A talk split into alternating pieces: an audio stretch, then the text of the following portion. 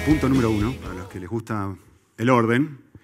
Y, quiero decirles algo, les va a parecer realmente, y no es un chiste, les va a parecer una herejía lo que voy a decir ahora. ¿Sí? Les va a parecer, y este flaco, pero empaquétenlo y devuélvanlo por Iberia, España.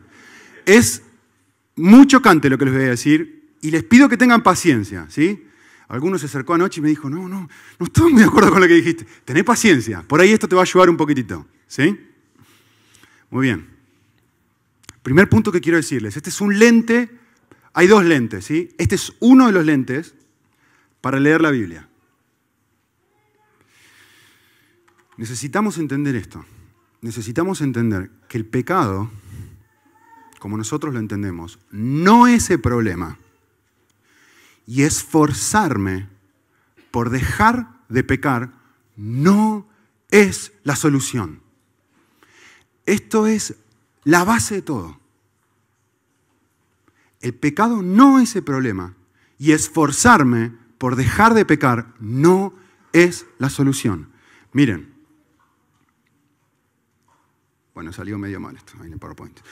Eh, lean el PowerPoint, un momento.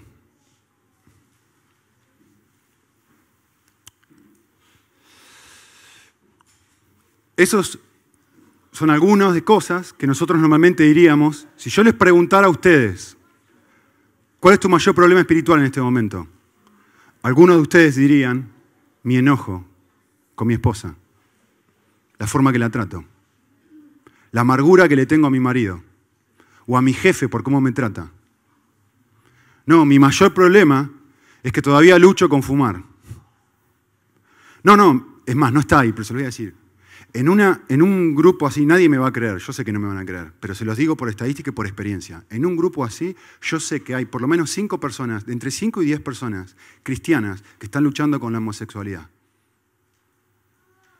Y yo sé que por ahí nunca le dijiste a nadie, pero estoy seguro que en un grupo así, de cristianos, eh, no de gente no cristiana, que por lo menos hay 5 a 10 personas que están luchando con esto. Y yo sé que vos estás pensando, ese es mi problema. Mi más grande problema es esta lucha, este esto, esto que no puedo vencer.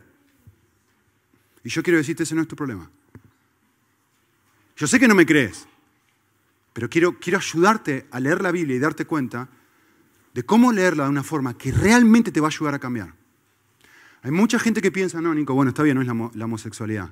Yo lucho con, mirar cosas que no tengo que mirar en Internet. Y si solamente pudiera vencer eso, no sabes cómo sería mi vida cristiana. Eh, yo tengo mi propia estadística de cómo funciona la pureza, especialmente en el hombre. Eh, un 2% de los hombres luchan con la pureza. Solamente 2% de los hombres luchan con la pureza.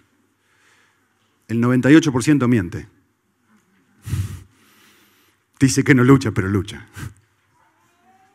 ¿Sí? Y vos me decís, y vos pensás, Nico, no sabés las luchas que yo tengo con esto. Y yo quiero decirte algo, ese no es tu problema más grande.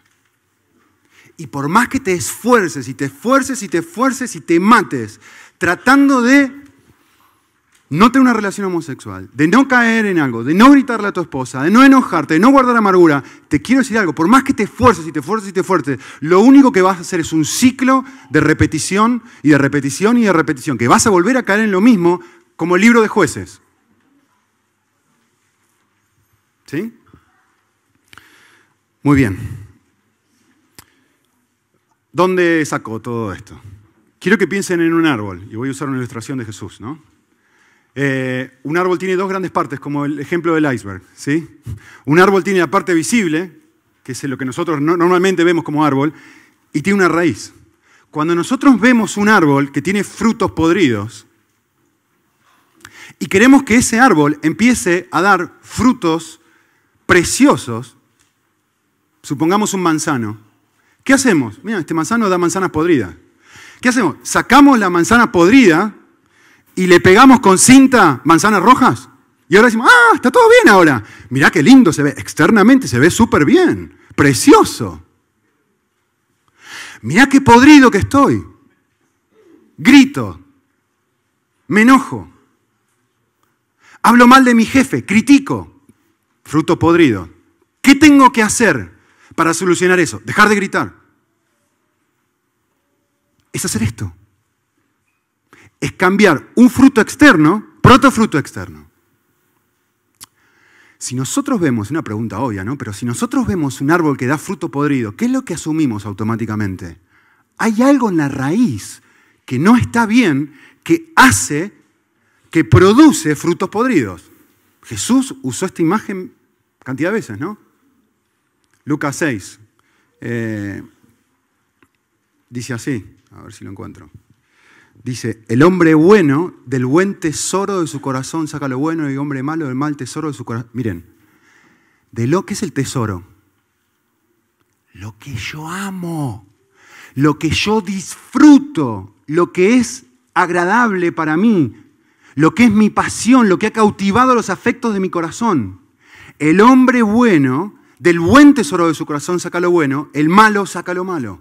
El problema está ahí de la abundancia del corazón a la boca, etc. ¿Sí? Así que, vamos a hacer algo.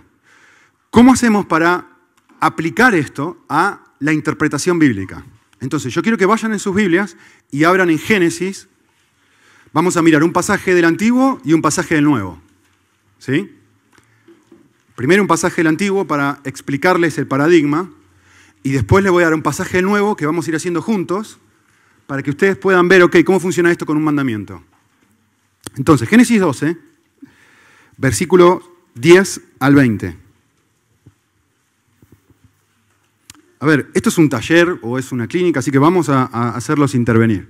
Que está filmando, no importa. A ver, ¿quién se anima a leer? ¿Te animas a leer? Génesis 12. 10 al 20. 12. Del 10 al 20. Hubo entonces hambre en la tierra, y descendió Abraham a Egipto para morar allá, porque era grande el hambre en la tierra. Y aconteció que cuando estaba para entrar en Egipto, dijo a Sarai su mujer, He aquí, ahora conozco que eres mujer de hermoso aspecto. Y cuando te vean los egipcios dirán, Su mujer es, y me matarán a mí, y te reservarán la vida. Ahora pues, di que eres mi hermana, para que me vaya bien por causa tuya, y viva mi alma por causa de ti.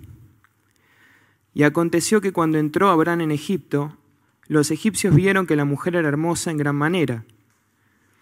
También la vieron los príncipes de Faraón, y la alabaron delante de él. Y fue llevada la mujer a casa de Faraón, e hizo bien a Abraham por causa de ella, y él tuvo ovejas, vacas, asnos, siervos, criadas, asnas y camellos.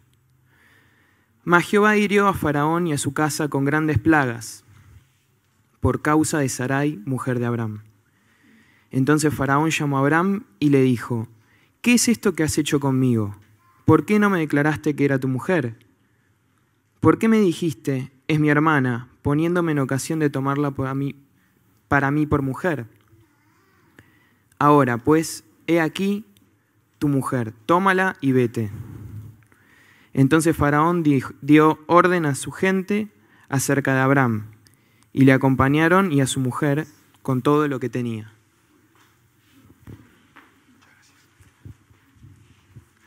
Muy bien. Hay dos formas de leer este pasaje. Primero lo vamos a leer de la manera tradicional, en que probablemente la mayor parte de la gente se acerca a un texto así. Y, les voy a mostrar lo erróneo que es leerlo, se te ponerse estos lentes para mirar un pasaje de esta forma. ¿sí? La forma tradicional de leer este pasaje es hacer la siguiente pregunta. Ups, no sé por qué salen de a dos a veces. Bueno, se las voy a hacer antes que salgan. ¿Qué hizo mal Abraham? ¿Qué fue lo que hizo mal Abraham? Cuénteme, esto es un taller, así que vamos a ver si le estoy preguntando. Hablen. ¿Qué hizo? Muy bien, mintió. Abraham mintió. ¿Sí? Nada más, ¿qué más hizo mal? Bueno, engañó, mintió, son sinónimos, ¿qué más? Fue egoísta, ok, pero ¿qué cosas hizo? ¿Qué otras cosas hizo que, que son incorrectas? Miren el texto, no me miren a mí. Bueno, no sabemos si eso fue incorrecto o no fue incorrecto. Por ahí había hambre y en la tierra de él no había comida, fue a Egipto a buscar comida. ¿Fue egoísta? ¿Perdón? Muy, a ver, piensen un momento, imagínense esto. Imagínense que yo voy a un lugar y le digo, mirá, si querés tener relaciones con mi esposa, anda tener relaciones con mi esposa, no pasa nada. ¿Perdón? A ver, muy bien. Este hombre miente y nosotros decimos, qué mal, qué mentiroso, qué terrible. Este hombre lo que hace es, no tiene ningún tipo de problema de para preservar su vida, dice, me van a matar a mí. ¿En quién está pensando? Me van a matar a mí. Y de vuelta, esto es leer mal el texto. ¿eh? Ahora van a ver por qué. Me van a matar a mí. Eh, voy a entregar a mi esposa. Y, hay un detalle ahí que es precioso, ¿eh? Porque es muy importante leerlo para entender el otro paradigma. Miren lo que dice aquí. Em, evidentemente la esposa no le, queda, no le queda otra que obedecer a su esposo, ¿no? Em, y dice, versículo 16, y este trató bien a Abraham a causa de ella, y le dio ovejas, vacas, asnos, siervos, siervas, asnas y asnos. A ver, mira lo que está pasando acá. Este hombre miente. Este hombre entrega a su mujer para que otro se acueste con ella. No le importa en lo más mínimo. Y encima recibe un montón de bendiciones. Ahora está lleno de... Le, dan un montón de... Lo que sería el equivalente nuestro, un montón de dinero. El rey, para llevarse a su esposa, le da como si que se te tuvieran un cheque a vos de un millón de dólares. Es eso lo que está pasando acá. ¿Me entienden? Y uno dice, qué egoísta. ¿Cómo Abraham puede hacer semejante cosa? Qué terrible, qué pecaminoso, qué malo. Y yo quiero decirles esto. Hacer esa pregunta por lo menos si no está mal, es una pregunta tremendamente incompleta. Cuando nosotros leemos este texto, decimos, ¿qué es lo que hizo él mal? O mejor dicho, ¿qué me está mostrando este pasaje que yo no debería hacer? ¿Qué estoy haciendo mal? Bueno, el texto me enseña que no debo mentir, el texto me enseña que no debo entregar a mi esposa para que se vaya con otro. Más bien, no necesito la Biblia para eso, ¿no? Pero bueno,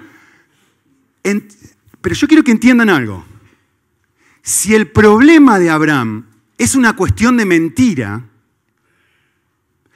si el problema de Abraham es una cuestión de acciones, la segunda pregunta incorrecta que yo hago con mi hermenéutica es, ¿qué tiene que hacer Abraham o qué tengo que hacer yo para dejar de pecar? Díganme ustedes, si el problema de Abraham es la mentira, ¿qué tiene que hacer Abraham para dejar de pecar? Díganme.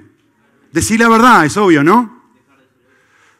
Entonces, miren esto, e, e, escuchen bien. Si el problema es un fruto, la mentira, la solución al problema es otro fruto, decir la verdad. Si yo, si Abraham dijera la verdad, honraría a Dios y eso le daría gloria a Dios. Es la forma en la que pensamos. Te quiero decir una cosa, es una hermenéutica al menos incompleta, sino herética porque se trata de lo que yo puedo hacer para cambiar mi vida. A ver, Jesús no pudo ser más enfático. Juan 15, sin mí, nada, absolutamente nada, pues no podés tener fruto sin mí. ¿Dónde está Jesús ahí? En esta clase de hermenéutica, ¿a dónde está Cristo? ¿Cómo lo involucraste vos al interpretar la Biblia en este pasaje si lo que haces es leerlo de esta forma? Este es el problema, esto es mi caída, mi problema es la homosexualidad. Mi problema es la pornografía. Mi problema es la ira. Mi problema es ponerle lo que quieras. ¿Qué tengo que hacer yo para cambiar? ¿Tengo que dejar de hacer esto o tengo que forzarme por no hacerlo más? ¿Dónde está Jesús ahí? No existe. ¿Dónde está Él? Sin mí no puedes hacer nada, Nico. ¿Me entendés que los lentes que te estás poniendo son humanistas? dependen de tu esfuerzo y no de lo que Cristo logró en la cruz por ti. ¿Ven que parece al principio que estoy medio loco, pero al final no estoy tan loco? Muy bien, entonces, se los dije ayer y fue, ayer fue un anticipo. ¿Cuál es la mejor pregunta? O, no, no hay que dejar de preguntar esto, evidentemente, ¿no? porque si no, jamás llegaríamos al otro. Pero ¿Cuál es la mejor pregunta para hacerle al texto? Que es la pregunta más importante que cualquier persona debe hacerse para crecer en su vida espiritual. Y la respuesta es muy simple. Es ¿por qué? Esa sí es la pregunta correcta. ¿Por qué mintió Abraham?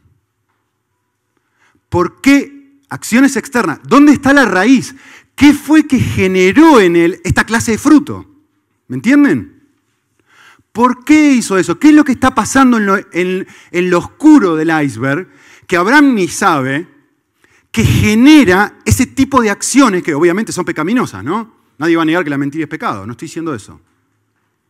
Pero si no hacemos esa pregunta, le ponemos, sacamos un, manzano, una manzana de un buen manzano y se la enchufamos a otro que está podrido, es cuestión de tiempo y se va a volver a podrir.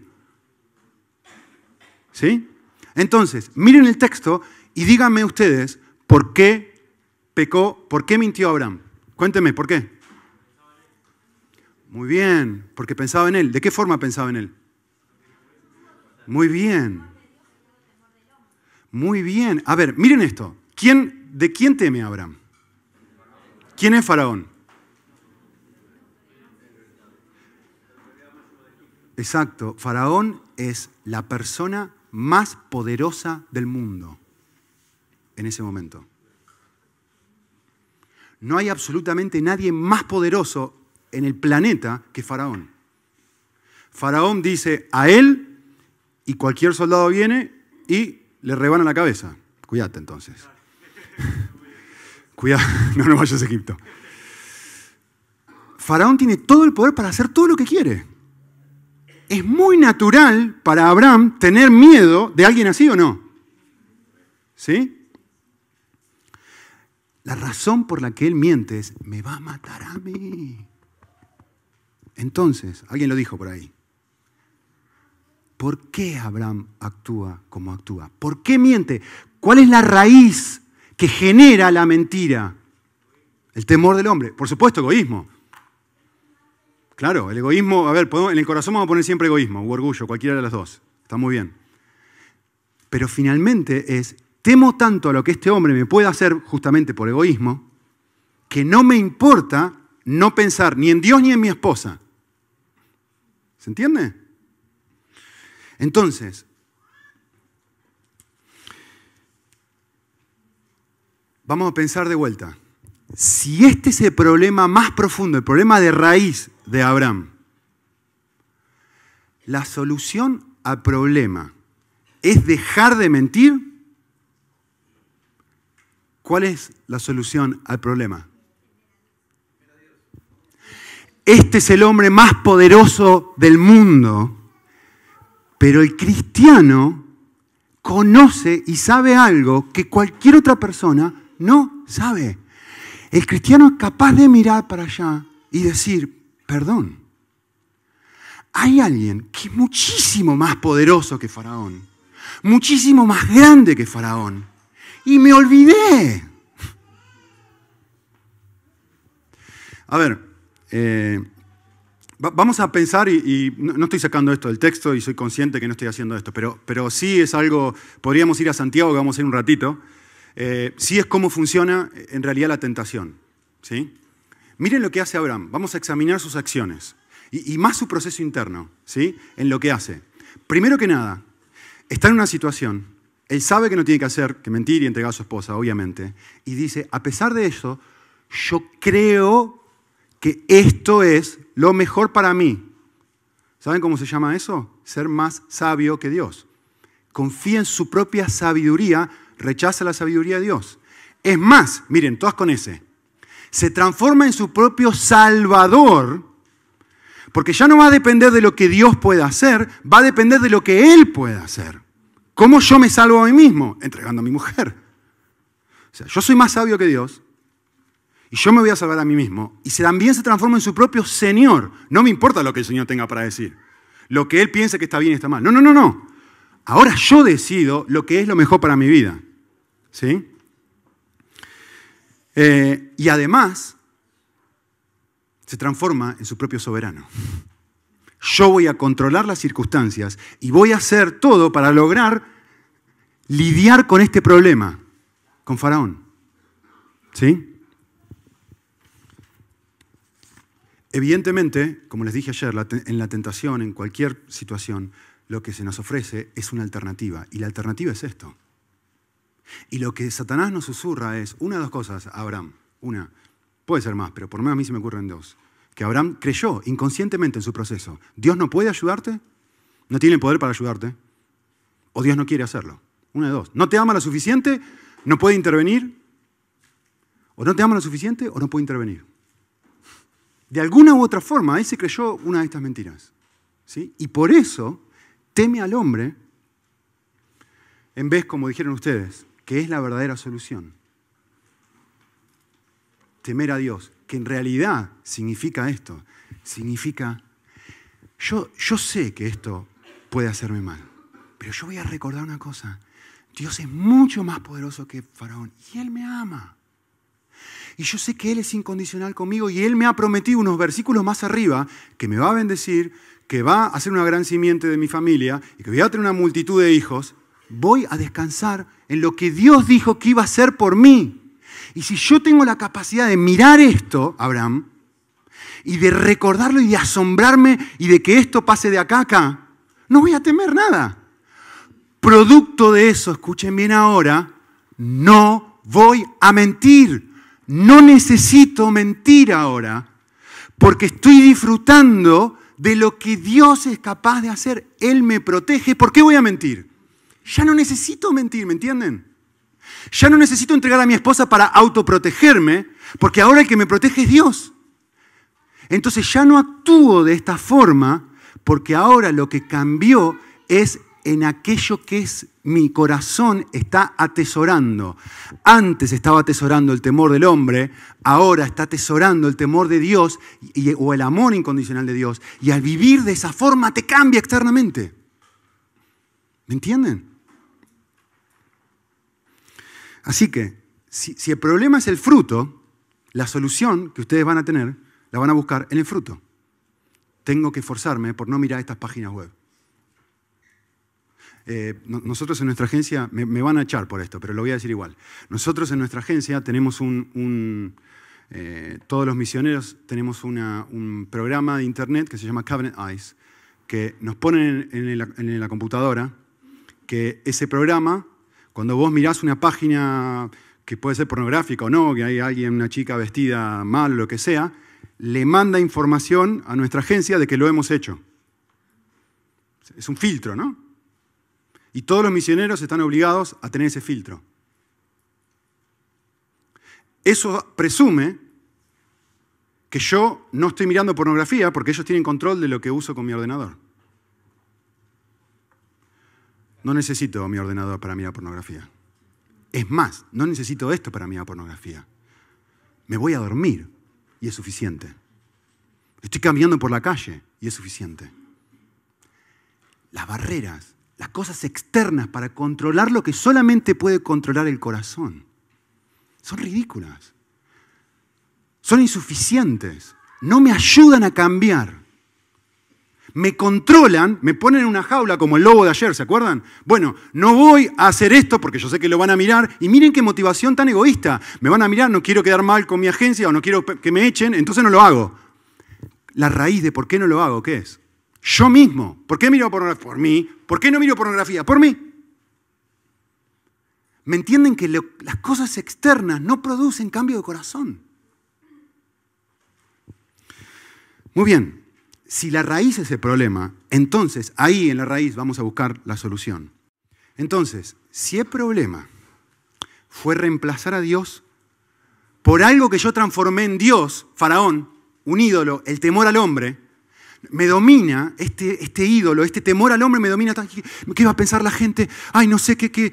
Esto se transforma en mi ídolo, se transforma en mi Dios, en mi razón de vivir. Que si la gente no me pone una palmadita en la espalda, no puedo ser feliz. Que si la gente no piensa que soy un buen cristiano, no puedo ser feliz. Etcétera. Sea lo que sea.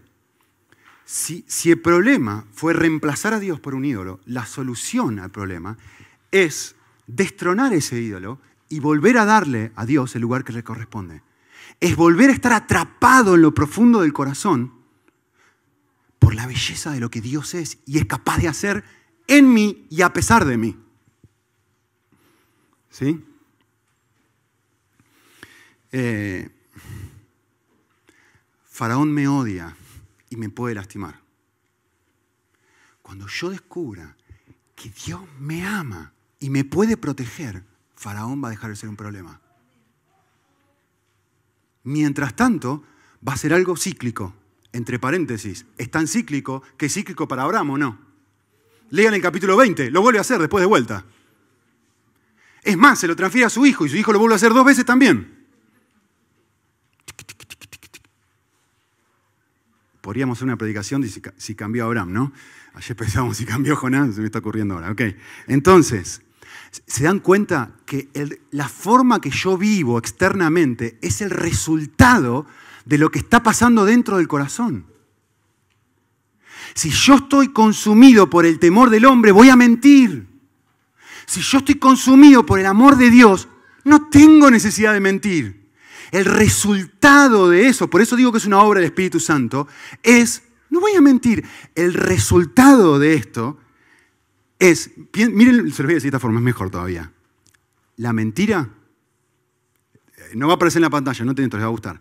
La mentira, ¿sí? acá afuera, es el fruto del temor del hombre. Temo al hombre, internamente, el fruto es la mentira. Escuchen esto. La verdad es el fruto del temor de Dios o del amor de Dios.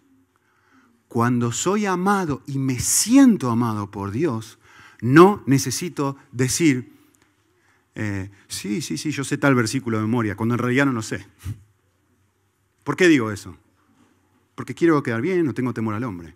Cuando me siento totalmente amado por Dios, ya no necesito mentir, ya no necesito exagerar, ya no necesito que vengas y me digas, qué lindo lo... ¿Cómo adelgazaste, eh? Qué linda que estás, la ropa nueva que tenés. ¿Qué es eso? Es lo mismo que Abraham, es exactamente lo mismo.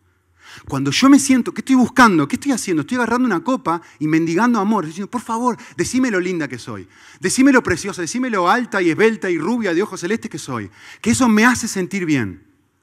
Cuando yo estoy disfrutando del amor de Dios, ya no tengo que ir a mendigar al mundo, por favor, vení, dame esto, porque ahora lo estoy recibiendo en otro lado, ¿me entienden? Entonces no te esfuerces por intentar comprarte ropa más fea, es ridículo eso. No te esfuerces por no tratar de recibir halagos. no está ahí el punto. Esforzate por disfrutar tanto al Señor. Ahí tiene que estar el punto. Que eso, quédate tranquilo, Espíritu Santo va a cambiar lo otro.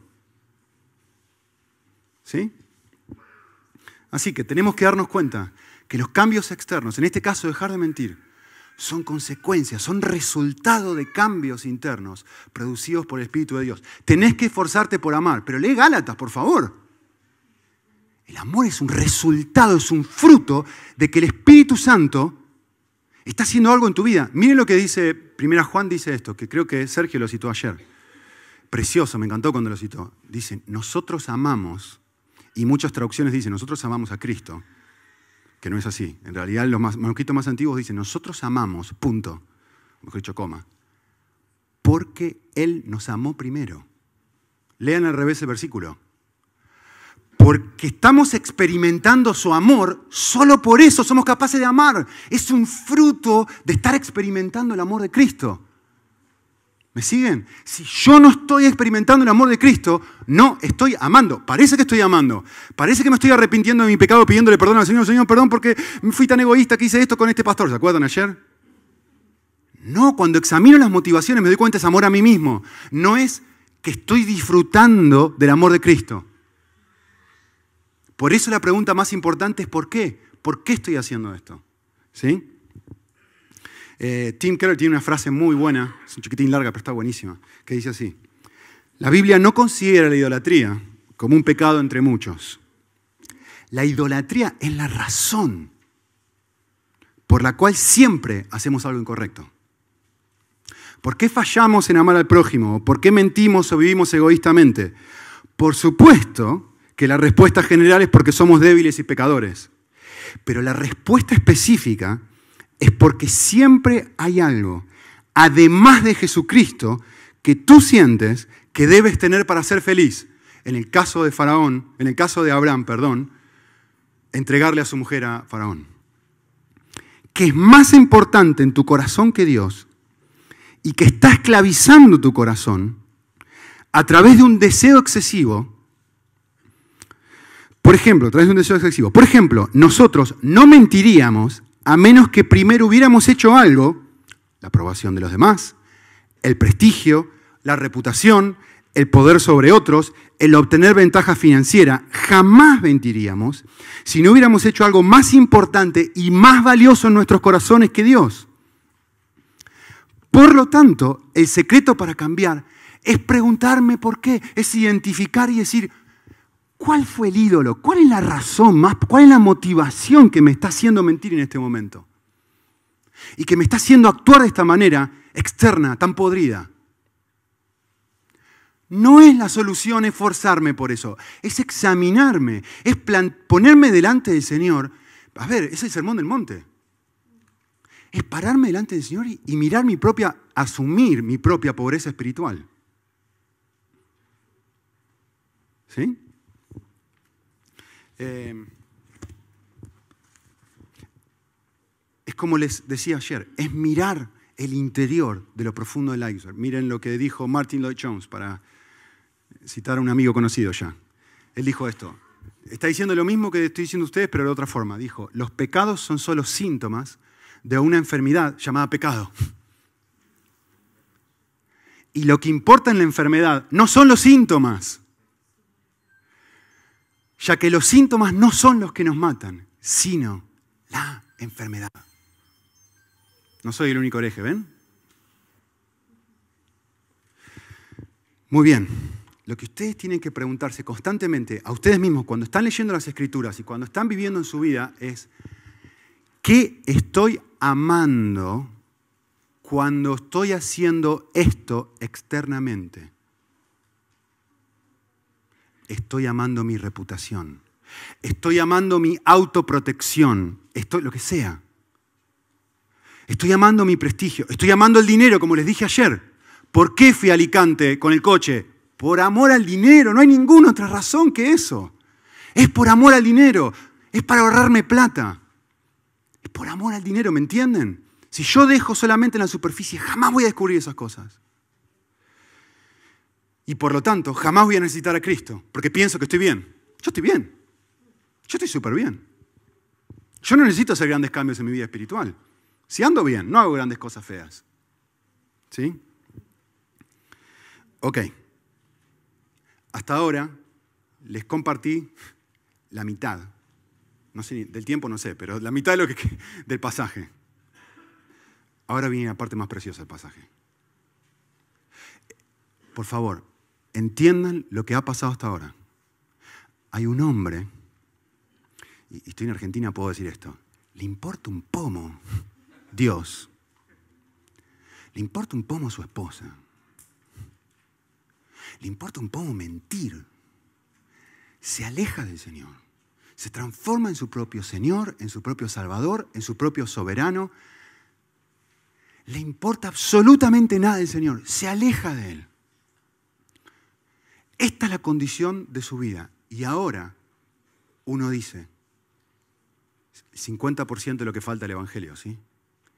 ¿Y Dios? ¿Cómo va a responder Dios? ¿Cómo va a responder Dios a, a lo que acaba de hacer Abraham? Si fueras griego, pensarías en Zeus y dirías, ¿sabes lo que va a hacer Dios? Va a agarrar un relámpago.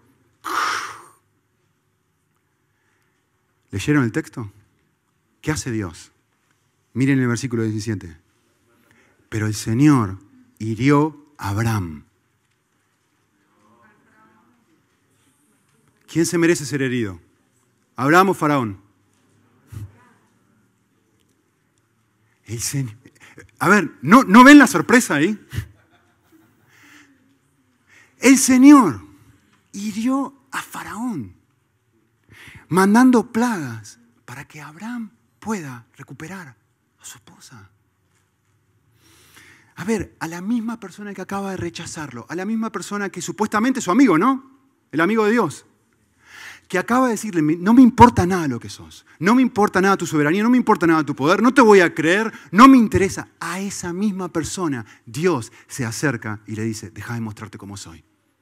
Y lo salva. Es más, les dije que había un detalle importante del texto, ¿no? ¿Se acuerdan que les dije versículo 16, ¿no? ¿Qué estaba haciendo Abraham? Se los voy a decir en inglés como acá mi amigo cubano que le encanta, no puede no hablar en inglés. Les voy a decir lo que estaba haciendo Abraham. Living in Las Vegas. El flaco estaba de fiesta, disfrutando de todos los regalos que había recibido de Faraón. No estaba arrepentido, tirado en el suelo, diciendo, ay Señor, perdón. No.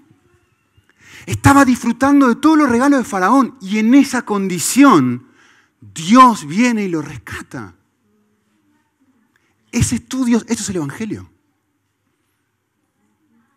Esto es el Evangelio. Esto es lo que Cristo hizo por ti y por mí.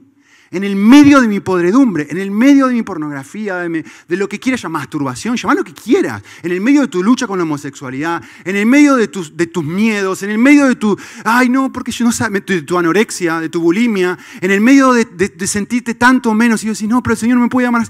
Déjame mostrarte cuánto te amo. Yo sé quién sos. Y yo te amo igual, yo te acepto igual, yo quiero acercarme a vos igual. Y quiero rescatarte de eso, quiero abrazarte, quiero volver a recordarte que te amo. ¿Me entiendes? Ese es tu Dios. Y tenés que leer cada escritura de esta forma. Pero si solamente lees las escrituras mirando la parte exterior, vas a decir, yo estoy bien. Yo no necesito de alguien que me rescate. Si, si fallás en preguntar por qué, ¿Me entienden? Por eso les dije, les quiero dar lentes, para que lean la Biblia de otra forma. Y a partir de ahora, cada pasaje que veas mandamientos y cosas o historias, pregúntate por qué. Y eso va a abrir un universo nuevo en la Biblia. ¿Sí? Así que yo les quiero decir esto, y se los puse acá en la pantalla. Solamente la incondicionalidad de Dios tiene poder para realmente transformar mi corazón. se dan cuenta, no? Abraham es el marido, Dios es la mujer keniana. Después de que lo rechaza y lo rechaza y, se aparta del Señor y hace todo lo que no debería hacer, ¿qué hace el Señor? El Señor se pone la ropa de vuelta después de que lo han azotado, después de que lo han maltratado como la mujer keniana. Se vuelve a poner la ropa otra vez. ¿Y saben qué hace? Va y le prepara una comida va y lo rescata. Ese es tu Dios. Cuando descubras esto una y otra vez, eso es lo que te va a romper el corazón. Volver a mirar a Dios y decir, no puedo creer que sea la forma que es. No puedo creer que sea así. Y cuando ese amor te toque en lo profundo, quédate tranquilo, vas a cambiar tus acciones externas. Porque vas a estar tan enamorado del Señor como el primer día, que no vas a poder hacer otra cosa que vivir como Él quiere, porque te va a encantar vivir de esa forma. Porque sabes lo bonito que es vivir cerca de Él. Como dice el salmista, mejor es un día acá al ladito tuyo que 18 millones de días viviendo en pornografía, en homosexualidad o en lo que sea. Se trata de disfrutar. Estás, estamos engañados pensando, X cosa va a llenar mi corazón. Pero lo que necesito es darme cuenta, Dios es el único que puede llenar el corazón. Y cuando yo tenga lleno el corazón, quédate tranquilo, ya no vas a luchar con eso. Porque el Espíritu Santo va a estar haciendo una transformación gigante en tu vida. Hay un teólogo muy conocido que se llamaba Jonathan Edwards, y seguramente algunos de ustedes lo conozcan, y él escribió un libro muy interesante y muy difícil de leer, que yo se los voy a traducir en una ilustración. Algunos ya se las he compartido ayer anoche. Miren esto, piensen en lo siguiente. Hay un niño es adicto a los chupetines. ¿Sí? Y, no puede hacer otra cosa que eh, comer chupetines, chupetines, chupetines. Todo el tiempo quiere chupetines, uno detrás de otro, pico dulce encima. Eh, son los más caros, ¿no? ¿Todavía son los más caros? O una paleta del chavo el 8, depende. Depende de cómo esté. Y chupetines, chupetines, chupetines, chupetines. Es adicto, no puede hacer otra cosa. ¿Sí? Ok. Yo les voy a mostrar a la iglesia. Ahora les voy a decir cómo nosotros tratamos una adicción, el pecado, que es una adicción, ¿no? Miren lo que hacemos constantemente desde el púlpito. Nosotros hacemos esto. Miren, ¿cómo ayudas a ese niño? Le decís esto. No comerás chupetines. ¿Y el niño qué hace? Gracias, pero no gracias. Sigue comiendo chupetines. Otra opción, miren cómo, porque tenés que orar, tenés que leer la Biblia, tenés que salir a evangelizar, tenés que cumplir con la gran comisión, lo que sea. Y uno dice, pero salís a la calle y no lo haces. Esto es lo que tenés que hacer. No lo toca el niño. Miren esto, otra opción. Vas al niño y le, decís, no, porque vos tenés que entender que los chupetines no te hacen bien, te va a hacer de la pancita. Y, ¿Y el niño qué hace? Sigue comiendo chupetines, no le importa nada lo que vos le digas. Miren, otra cosa que puede hacer con el niño. A veces hacemos esto, ¿no? Porque el pecado no es bueno para vos y ta, ta, ta, ta, ta. Otra opción con el niño. Mira, ¿sabes? Te, te voy a decir, hijito, a partir de ahora voy a esconder todos los chupetines. Así el niño, y el niño externamente, ¿come chupetines? Ya no tiene acceso a los chupetines, no come. ¿No? Es más, puedes hacer esto, puedes encerrar al niño en su cuarto para que nunca más tenga acceso a los chupetines en serio, ni siquiera escapándose de casa. Miren, externamente el niño va a comer chupetines. Cuando se va a dormir a la noche, ¿en qué va a estar pensando? Cambió, ya no come chupetines, sigue enamorado de los chupetines. Ponele la homosexualidad ahí arriba. Ponele tu lucha con la pornografía. Ponele eh, tu lucha en tu matrimonio, lo que quieras. Ponele tu lucha en el trabajo. Ponele lo que quieras. La pregunta que supongo que te estás haciendo es esta. ¿Cómo haces para ayudar a un niño que es adicto a los chupetines? Es súper fácil. Vas al kiosco y le compras un chocolate. ¿Y saben qué va a hacer? Ahora va a ser adicto al chocolate. Ya no va a estar pensando en los chupetines. Ahora todo el tiempo va a querer chocolate, chocolate. Y le compras una fajora habana encima, que son los más ricos. Los más caros, pero los más ricos. Le, le, compras un chocolate y el niño ahora, ta, ta, ta, ta, ta, ta, todo lo que quiere son chocolates y ya. Yo Jonathan Edwards decía, una adicción solamente puede ser vencida con una adicción más grande, más alta, más preciosa, más atractiva, más bonita. Dejamos una adicción, un chupetín, por un chocolate. Cristo es el chocolate. La pornografía es el chupetín. Nadie dice que no es atractivo. Pero si yo puedo descubrir y si mis ojos son abiertos para ver la belleza de Cristo, de repente ya no tengo ganas de hacer eso. Porque estoy tan contento en Cristo, tan lleno de Él, que aunque vos me critiques, me digas algo feo, ya no tengo ganas de lastimarte, porque me alcanza con Jesús. Pablo en Filipenses 4, ¿qué dice? He aprendido a vivir en abundancia y en riqueza. Es un secreto. ¿Cuál es el secreto? Estoy contento en esta situación o en esta situación por causa de que estoy lleno de Jesús. Le pegan, lo azotan, lo meten en la cárcel. Y el tipo está cantando. Y el carcelero se quiere sacar los pelos. Aún pudiéndose escapar, no se escapa. Y uno dice, ¿por qué? Eh, ¿No te das cuenta que estoy cantando? ¿Cuándo canta uno? Cuando está feliz. ¿Por qué me voy a escapar si estoy feliz acá? Estoy contento. ¿Pero por qué estás contento en una situación tan desagradable? Ah, no sabes. Te voy a decir por qué. Porque si crees, el Señor puede hacer lo mismo contigo. Respuesta de Pablo y Silas.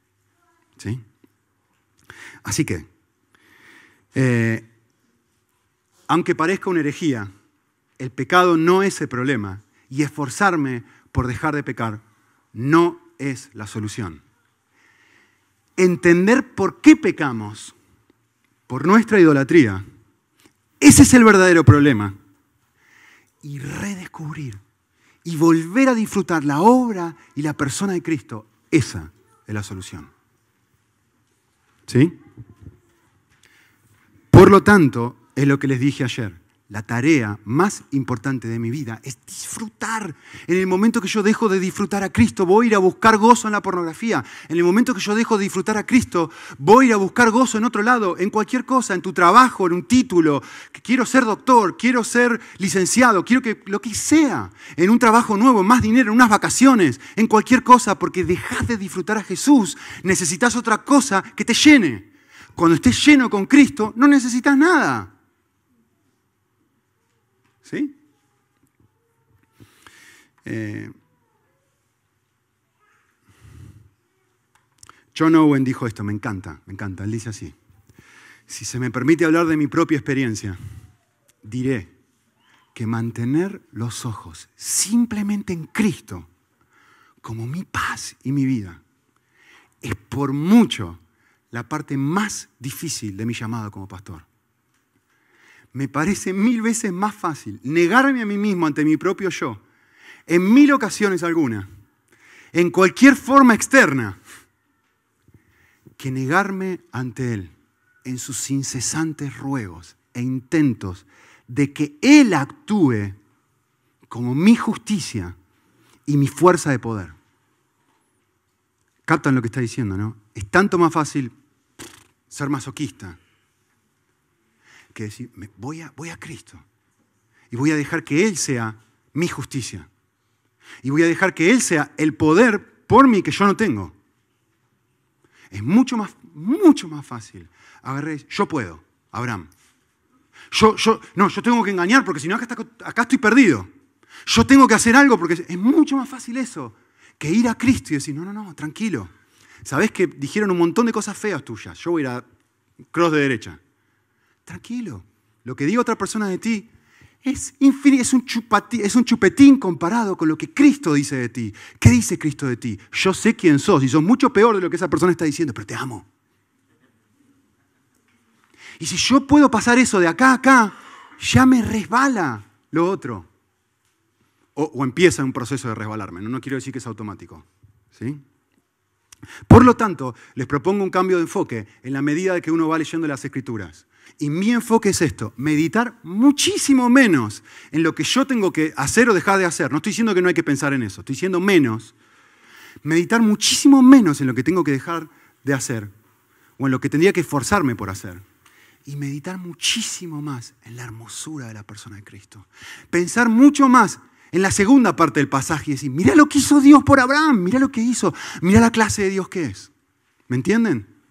Eh, hace un tiempo atrás fui un retiro, bueno, fui un retiro hace muchos ya, varios años atrás, y, me acuerdo que tuve que enseñar sobre Juan 13.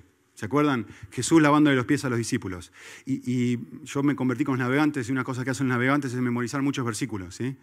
Y recuerdo que el versículo clave que yo tengo de Juan 13, es Juan 13, 15, que dice, yo os he dado el ejemplo para que como yo os he hecho, así también vosotros hagáis. ¿Sí? Y cada vez que yo leo, o mejor dicho, cada vez que leía Juan 13, pensaba en ese versículo. Miren, la parte de arriba. Andá y hace lo mismo, Nico. Ah, yo te di el ejemplo, andá y hace lo mismo, andá y hace lo mismo, andá y hace lo mismo. Eso es lo que yo pensaba. Tengo que ir, leo Juan 13 y voy con estos lentes, digo, ¿qué tengo que hacer yo? Y voy y digo, tengo que ser una persona más servicial. Tengo que esforzarme e ir a lavar el baño. Tengo que esforzarme y servir en casa. Tengo que ser como Jesús. Leo ese pasaje con lentes moralistas. Leo ese pasaje con lentes de un fariseo. ¿Qué es lo que yo tengo que hacer para estar bien delante de Dios? Soy un fariseo. Ahora, leo ese pasaje. Escúchenme lo que voy a decir ahora. ¿eh? Leo ese pasaje pensando esto. El Dios del universo que creó los cielos y la tierra. El Dios al que yo rechazo el Dios al que yo detesto todos los días, el Dios al que yo me alejo constantemente por mi pecado externo e interno, el Dios al que no me importa ni medio, un 98% de mi día. Ese mismo Dios dice, Nico, te quiero lavar los pies. Déjame lavarte los pies. Soy Pedro. No, no, no, tranquilo, Señor, no, no. ¿No entendés que si yo, vos no pasás por esta experiencia todos los días, no puedes tener parte conmigo. Y, paso por el texto de Juan 13, en vez de pensar en lo que yo tengo que hacer, en lo que Él ha hecho por mí. Y cuando estoy embobado con esto y asombrado por esto, por supuesto que quiero servir a todo el mundo. Pero porque no es algo que yo me esfuerzo por hacer, es algo que el Espíritu de Dios pone ganas dentro mío. ¿Cómo no voy a hacer después de lo que acabo de recibir en Cristo? ¿Me entienden que es un paradigma distinto, es una lectura diferente de la Biblia? ¿Sí? ¿Qué hora es? No tengo ni idea qué hora es. Alguien me diga la hora, por fin. ¿12 y cuarto? ¿Hasta qué hora tenemos? Ahora me dice hasta las 12 y 10. Bueno, ¿hasta qué hora? Gracias. Em, muy bien, vamos a frenar acá un minutito. Y quiero darles... Eh, a ver, yo sé que lo que les acabo de presentar ahora, y ahora les voy a decir otra cosa más. Les voy a dar un cuadrito. Eh, no es perfecto, no es la única forma de hacer esto, es una forma. ¿sí? Si ustedes encuentran alguna forma mejor de, leer el texto e interpretar la Biblia con un paradigma cristocéntrico, úsenla. ¿eh? Yo no estoy diciendo que esto es lo mejor de lo mejor. Y ni tampoco estoy diciendo que es la única forma. ¿sí? Esto es una forma que yo creé y diseñé que a mí me ayuda. ¿sí? Entonces, Vamos a seguir pensando en la mentira y ahora lo vamos a aplicar un pasaje del Nuevo Testamento. Eh, vamos a decir que leemos un pasaje como leímos recién que dice que no tenemos que mentir. ¿Sí? Si yo leo el pasaje diciendo o pensando, bueno, lo que yo tengo que hacer es dejar de mentir si estoy mintiendo, o tengo que esforzarme por no mentir frente a la tentación, es porque no entendiste nada. ¿Sí? Entonces, estos son los lentes que yo le quiero pedir a ustedes que ustedes se pongan cuando leen las escrituras a partir de ahora, ¿sí? Cuando yo leo cualquier pasaje, cualquier mandamiento de las escrituras, lo primero que el pasaje hace es me recuerda cómo tengo que vivir, ¿no? Como el pasaje de Abraham. Bueno, evidentemente, así como él, no tengo que vivir.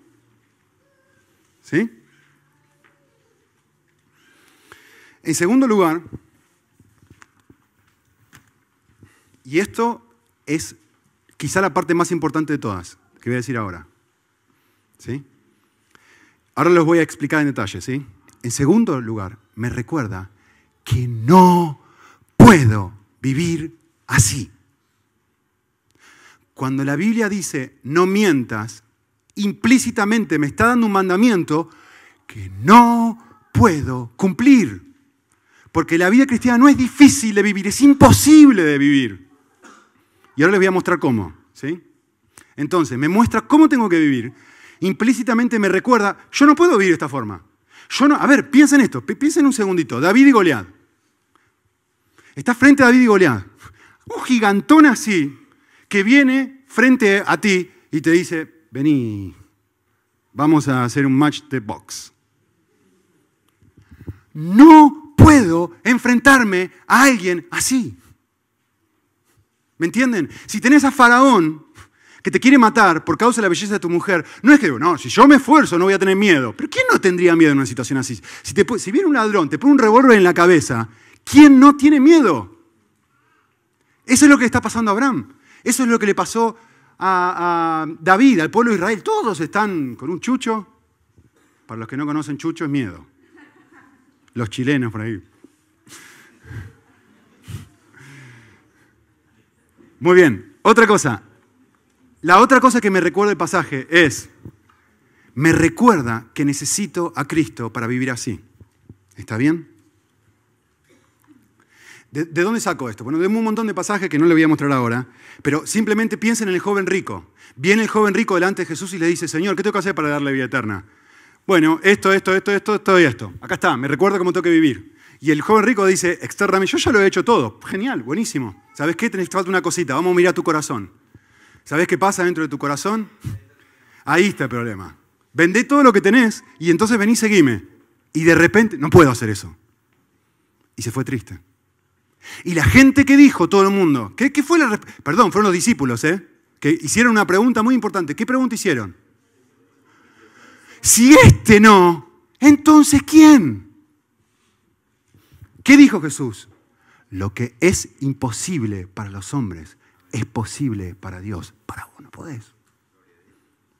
Hasta que yo no llego a darme cuenta que no puedo. A ver, la esencia del sermón del monte, ¿qué es? Hasta que no reconoces tu pobreza espiritual, no podés ser salvo.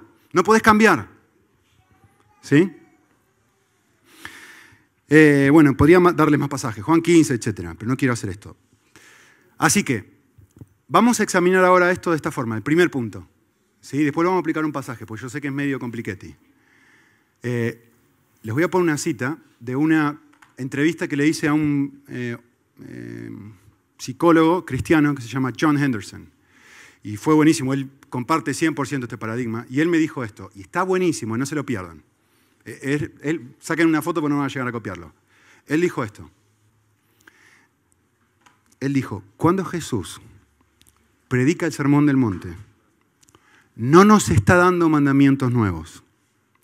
Nos está dando una hermenéutica correcta. Nos está dando una forma de leer los mandamientos correcta.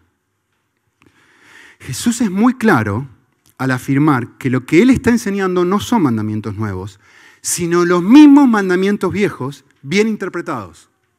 En otras palabras, lo que Jesús está diciendo es esto. Esto es lo que Jesús quería, lo que Dios quería decir cuando dijo que no deberíamos matar. ¿Se acuerdan? Habéis oído que fue dicho, no mataréis, pero yo os digo que todo el que lastima a una persona con la boca ya la está matando. ¿Qué me está dando un mandamiento nuevo? Te está diciendo cuál es la parte invisible del mandamiento. El corazón. ¿Por qué una persona mata a otra? Respuesta, dígame, ¿por qué una persona mata a otra? Odio. ¿Por qué una persona lastima a otra con la boca? La misma. Te doy este mandamiento, pero te quiero ayudar a que seas capaz de ver más allá de la letra del mandamiento.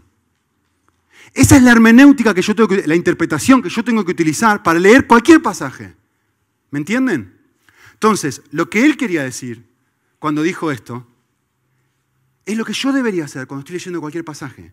Y sigue la cita, me perdí.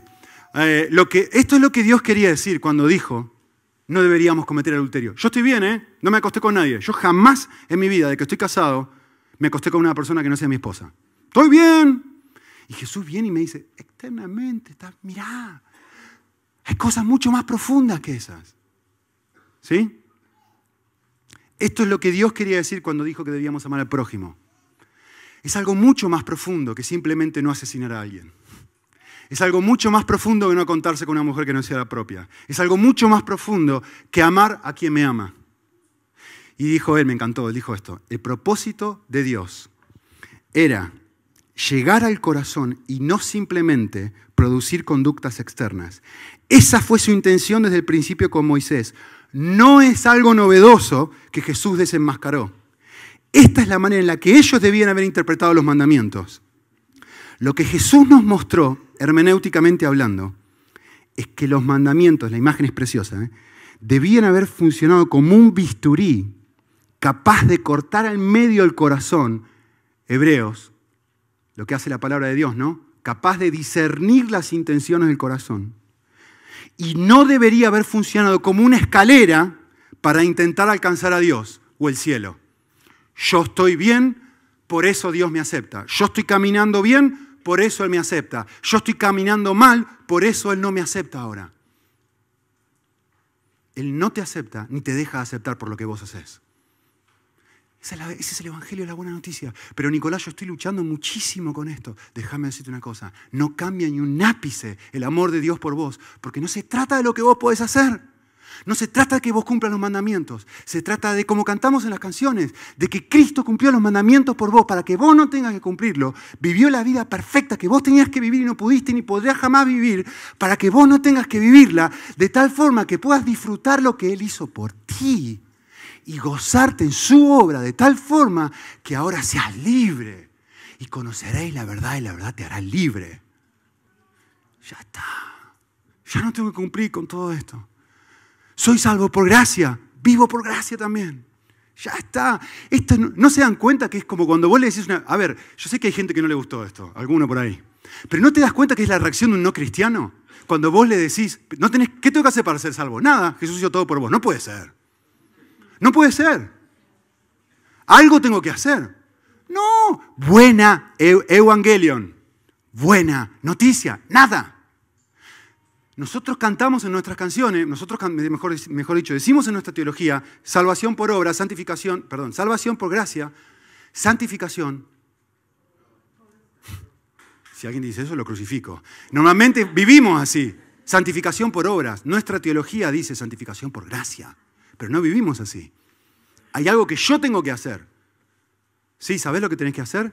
Es ejercer fe. ¿Sabés qué es ejercer fe? Es extender la mano de un mendigo que dice, no puedo hacer nada, necesito por favor tu misericordia. Es la mano extendida de misericordia que pide ayuda. Por favor, dame, porque no me puedo cambiar. ¿Sí? Así que, eh, miren esto. Todo mandamiento me recuerda cómo tengo que vivir. Por lo tanto, la pregunta interpretativa que ustedes pueden hacer es esto. Tienen que hacer esta pregunta cuando leen un mandamiento. ¿Qué involucraría realmente vivir este mandamiento. ¿sí? Cuando yo hago eso, me pongo a meditar, esto me permite reflexionar en el espíritu del mandamiento, lo que Jesús hizo en el Sermón del Monte. Ahora, yo les hago una pregunta, vamos a hacer esto juntos, yo sé que están medio cansados, pero aguánteme 15 minutos más. Eh, vamos a hacer esta pregunta al concepto de mentir. ¿sí? Por ejemplo, ¿qué es realmente mentir? Díganme ustedes. Es simplemente no decir la verdad. ¿Qué otra? Dígame otras formas de mentir. Muy bien. Eludir. A ver, ¿nunca eludiste a nadie? ¿Nunca eludiste una conversación? Como cristiano te estoy preguntando, ¿eh? ¿Nunca eludiste un tema que dijiste, no, si me meto acá, vamos a, por ahí te confesás con alguien, ¿no? esto, podemos eludir esto, no le quiero decir esto. No, pero yo no miento, ¿eh? Eludo. Fariseo. A ver, ¿qué otra forma de mentir hay? Piensen en meditar. Ven que es hermenéutica esto ahora, ¿no? Que exagerar. Argentinos presentes. Estoy discutiendo con mi esposa y hago una cosa así pequeñita, gigante. ¿Para qué? Para ganar la discusión. Yo seguro que vos no haces eso, yo sí. Exagerar. ¿Qué otra forma de mentira? Venga, más. Negar directamente, ¿qué más? Media verdad, excelente, ¿qué más? Muy bien. Manipular. ¿Quién no manipula? Que tire la primera piedra. Quedar, lo hago para quedar bien, esa es la motivación, ¿no? Muy bien. Ven que esto hace, me recuerda cómo yo tengo que vivir, pero a la vez cuando yo empiezo a hacerme esta pregunta, mucho más profunda que simplemente no mentir, de repente empiezo a darme cuenta de este concepto. Yo no puedo vivir así. Y por más que me esfuerce, yo no puedo vivir así. ¿Me siguen? Entonces, la próxima pregunta que le hago al texto es, ¿y yo por qué miento? Vamos a dejar a Abraham. Bueno, Abraham mintió por eso, ¿no? Entonces yo empiezo a preguntarme a mí mismo, ahora lo aplico a mi vida hermenéuticamente hablando, y digo, ok, este texto dice que no tengo que mentir, este texto dice que no tengo que caer en homosexualidad, en pornografía, lo que sea. ¿Y yo por qué caigo en esto? A ver, vamos a hacerlo juntos. Ustedes díganme, ¿por qué mentimos? A ver, alguien lo dijo ahí. Para quedar bien, ¿por qué más? Por temor, ¿qué más? Conveniencia, especialmente ¿Cuántas veces mentimos por una conveniencia financiera?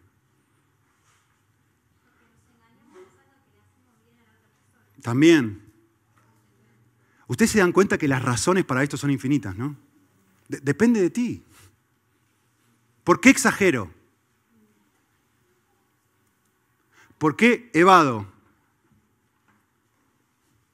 Esto lo que hace es permitir, esta pregunta, yo estoy leyendo cualquier texto de la Biblia, me hago esta primera, ¿qué involucraría realmente cumplir con este mandamiento? Y de repente me hago la segunda pregunta, ¿y yo por qué lucho con esto? Esto me permite meditar, o mejor dicho, me permite descubrir mi idolatría. ¿Qué es la razón? ¿Cuál es la motivación detrás de lo que hago que hace que yo caiga en esto? El texto puede ser otro, pero ¿qué hace que yo caiga en esto? ¿Sí? ¿Cuál es el ídolo escondido? Y finalmente, el último, lo que tengo que hacer es cuando leo cualquier pasaje, el pasaje me recuerda, puesto que no puedo vivir de esa forma, me doy cuenta, necesito que Dios me ayude. Puedo ver el Evangelio, ven que es el Evangelio esto, ¿eh? puedo ver el Evangelio acá y decir, mira, a pesar de que soy una persona que evade por miedo al hombre, porque me da mucha vergüenza lo que los demás piensen de mí, puedo recordar, puedo apreciar la verdad ¿sabes qué? Dios te ama. A pesar de eso, Dios te ama. Sabiendo eso, Dios murió por ti. Cada una de estas cosas, tranquilo, el Señor te abraza. Y esto es lo que a mí me permite meditar y redescubrir el Evangelio y mi necesidad de Él para vivir cualquier mandamiento. El Evangelio me da las dos grandes cosas que todo ser humano necesita y que jamás podría obtener por sí mismo. Perdón y poder. Cuando me vuelvo a enamorar de la mujer keniana, de repente se despierta en mí, como el día que te convertiste, ¿te acordás? No puedo no hablar de Jesús. Es como una invasión de emociones. Cuando te convertís todos los días, porque necesitas a Jesús todos los días, el Espíritu te da un poder, una energía, una fuerza y decís, ya no tengo ganas de mirar una página web que no tengo que ir. ¿Me entienden? ¿Pero por qué? ¿Porque te forzaste? No. Porque el Espíritu de Dios cambió los deseos y las motivaciones de tu corazón. ¿Sí? Muy bien. Súper rápido les voy a mostrar algo y después lo, mostramos, aplicamos un pasaje. Lo voy a leer, no van a tener tiempo de copiarlo, ¿sí? Esto es algo que escribió Stott y es muy lindo, pero a la vez van a ver cómo lo contradigo en un segundo. ¿Sí? Es muy lindo lo que él puso. De hecho, Stott es mi héroe, es uno de mis héroes. Así que, ok. Él dijo esto. Y todo lo que hacéis de palabra de hecho, hacerlo, bueno, citando estos dos pasajes, el nombre de Jesús, dando gracia por medio de él, citando Colosenses 3, 17. Y Colosenses 3:23 dijo, y todo lo que hagáis, hacerlo de corazón como para el Señor y para los hombres. Y él dijo esto, miren, él dijo, de acuerdo al primer versículo, debo tratar a mi vecino como si yo fuera Jesucristo. ¿Lo ven?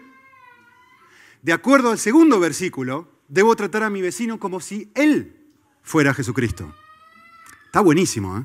Está muy bueno, hasta acá está re bien. El, el pasaje sigue diciendo del libro de él.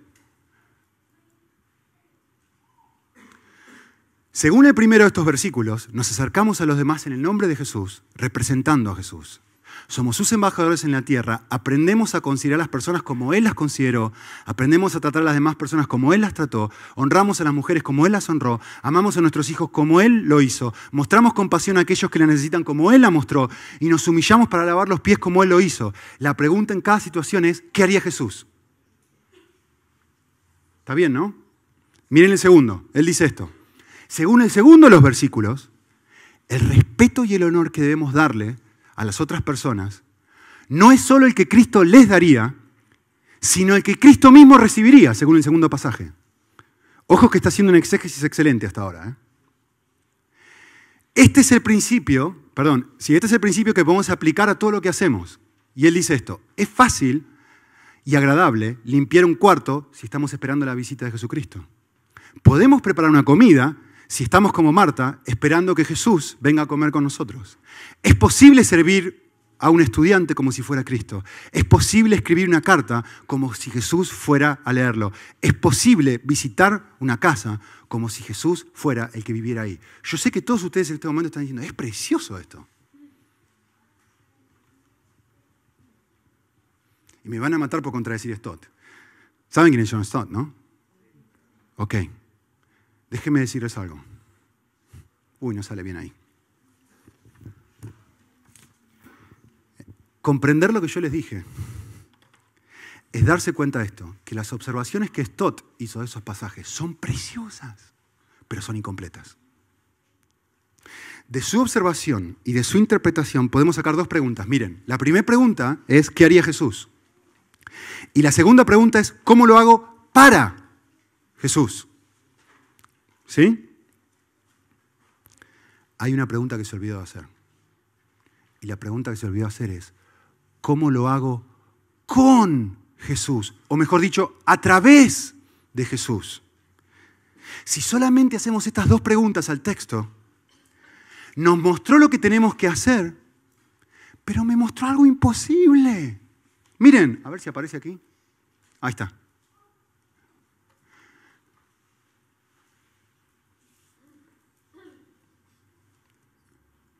Nuestra hermenéutica debe recordarnos que las cosas que me acaba de decir esto no las puedo hacer. ¿Quién puede, a ver, dígame algún candidato, quién puede darle a otro el honor y el respeto que Jesús mismo le daría a una persona? ¿Alguien? ¿Quién puede realmente tratar a los demás como si fueran Jesús mismo? No trato ni a mis hijos así. Que son las cosas que más amo en el planeta, no trato a mi esposa así. Y, y esto viene y me dice, esto es lo que tenés que hacer. Ambos principios son buenísimos. No digo que está mal lo que esto te está diciendo. Estoy diciendo que está incompleto, ¿me entienden? Ambos principios son inalcanzables. Ambos principios no son difíciles de vivir. Ambos principios son imposibles de vivir. Por eso necesito entender o necesito aplicar una hermenéutica que me ayude a entender que necesito dos cosas. Perdón porque no puedo vivir así y poder para poder vivir así. ¿Me entienden? Por eso es imposible vivir como Cristo sin Cristo. Juan 15. Este es el lente. ¿Sí? A ver, yo sé que me, me, me dijeron que tengo cinco minutos, probablemente me queda uno. Pero vayan súper rápido a un pasaje en el Nuevo Testamento de Santiago y les muestro rapidito cómo hacer esto en Santiago. Santiago, a ver qué pasaje era que estaba pensando. Hoy vamos a hacer ayuno en hora de la comida porque Nico va a seguir hablando. Eh... Santiago 2. Voy a leer solamente una partecita, ¿sí? Y miren, les vuelvo a poner el cuadrito ahí. Vamos a leer con el cuadrito en mente. Les voy a leer un pasaje. Igual podríamos leerlo todo, sí, pero no tenemos tiempo ya. Pero miren esto. Versículo 1. Miren, hermanos, no tengáis vuestra fe en nuestro glorioso Señor Jesucristo con una actitud de favoritismo. ¿Sí? Vamos a leer hasta acá. Yo pretendía leer todo, ¿sí? Pero no, tenemos tiempo. Ok. Vamos a pensar en, en la primera parte. Este, este pasaje me recuerda cómo tengo que vivir. ¿Qué es lo que me recuerda este pasaje? Dígame, rápido. Que no tengo que hacer acepción de personas, ¿sí? que no tengo que mostrar favoritismo. Muy bien. Vamos a preguntarle al texto juntos, ¿qué involucraría realmente no mostrar favoritismo? Dígame, rápido. Ok, tratar a todos por igual, ¿qué más? Ok, amarlos como Jesús los amó. Vamos a ponernos más creativos, más específicos. ¿Qué más? Opa, pero yo no hago eso en mi iglesia, ¿no? A ver, muy bien, ¿qué más?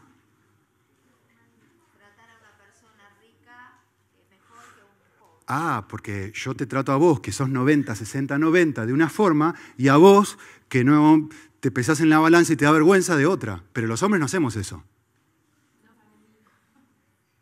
No pensar en mí. ¿Me entienden que cuando yo leo este pasaje, mi hermenéutica dice, vamos a hacer, vamos a empezar a leerlo como Jesús lo leería? ¿Cuál es el espíritu de este mandamiento? Y de repente me empiezo a dar cuenta, yo pensé que no era racista, ¿eh? Y soy un racista de primer nivel. Y a algunas personas me encanta amarlas y a otras personas tengo que ponerme un revólver en la cabeza y a, forzarme por amarlas. ¿Por qué? porque no me agradan. Y me voy a comer con mis amigos, no me voy a comer con, etcétera, no me voy a detener. Ok. Este pasaje a la vez me muestra, no puedo vivir así. No puedo vivir sin mostrar favoritismo. Ok. Ahora te pregunto a vos, ¿por qué luchas con favoritismo? No me digas de vos, decime, ¿cuáles son algunas razones por las cuales uno podría mostrar favoritismo a otra persona? Dígame. ¿Quién dijo eso? Muy bien, conveniencia. Estoy, me asocio con una persona de nombre, con el pastor. ¿Quién es el que ustedes.? Ah, yo fui al seminario de John MacArthur, porque pa, pa, pa, y me pongo al lado de John MacArthur, me saco el selfie y. No sabe ni quién soy. Me asocio a él y me pongo cerquita porque la motivación real no es amor por John MacArthur, es amor por mí.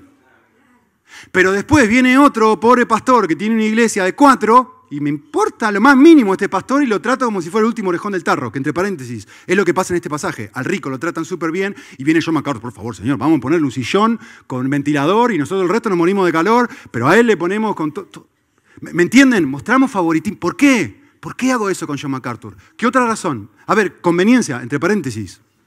¿Por qué tratas a tu jefe como lo tratás?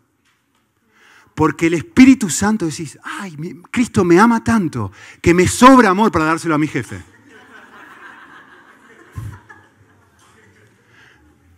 ¿Por qué lo tratás como lo tratás? Y no lo tratás así al que tenés abajo tuyo. ¿Lo tratás igual? Favoritismo. ¿Lo tratás igual? Y de repente decís, ¿yo por qué lucho con esto? Y eso me permite ver, no, ¿sabes qué? Por amor al dinero. La razón por la cual yo trato a mi jefe bien no es porque lo amo, es porque amo mi dinero, porque no quiero perder mi trabajo. ¿Me entienden? Son los lentes con los cuales volé Santiago. Y una vez que haces eso, de repente decís, ¿sabes qué? Nadie me puede obligar a amar a los guardias en el campo de concentración. De repente decís, yo no puedo amar a mi jefe. Yo no puedo amar a mi jefe. Me trata de una forma horrible, Nicolás. ¿Cómo me estás pidiendo que lo ame? Me basurea delante de todos. Yo no puedo amar a mi esposa a mi esposo. Vos no sabés cómo me trata. No sabés las cosas que me dice. No sabés la manera que me basurea. Yo no puedo amar así. Gloria a Dios, yo sé que no podés. No te estoy pidiendo que te esfuerces para hacerlo. Simplemente te estoy diciendo, mirá, hay alguien que sí puede. Primero, te quiere perdonar porque no podés. No tenés que destrozarte, no tenés que sentirte súper culpable. Cristo murió en la cruz porque vos no podés. Y cuando de repente, si no lo puedo creer, me perdona a mí después de la forma que yo traté a esta persona, sí. viene el Espíritu de Dios a llenarte de gracia para hacer lo que nunca jamás hubieras podido hacer. Amar a un jefe que te humilla de una manera asombrosa. Amén. Ok, Llegamos hasta acá. Si quieren más, capacitando.es. Hay un montón de cosas relacionadas con esto. Muchas gracias. Solo cuando fue ganado por Jesús mi Salvador, en la cruz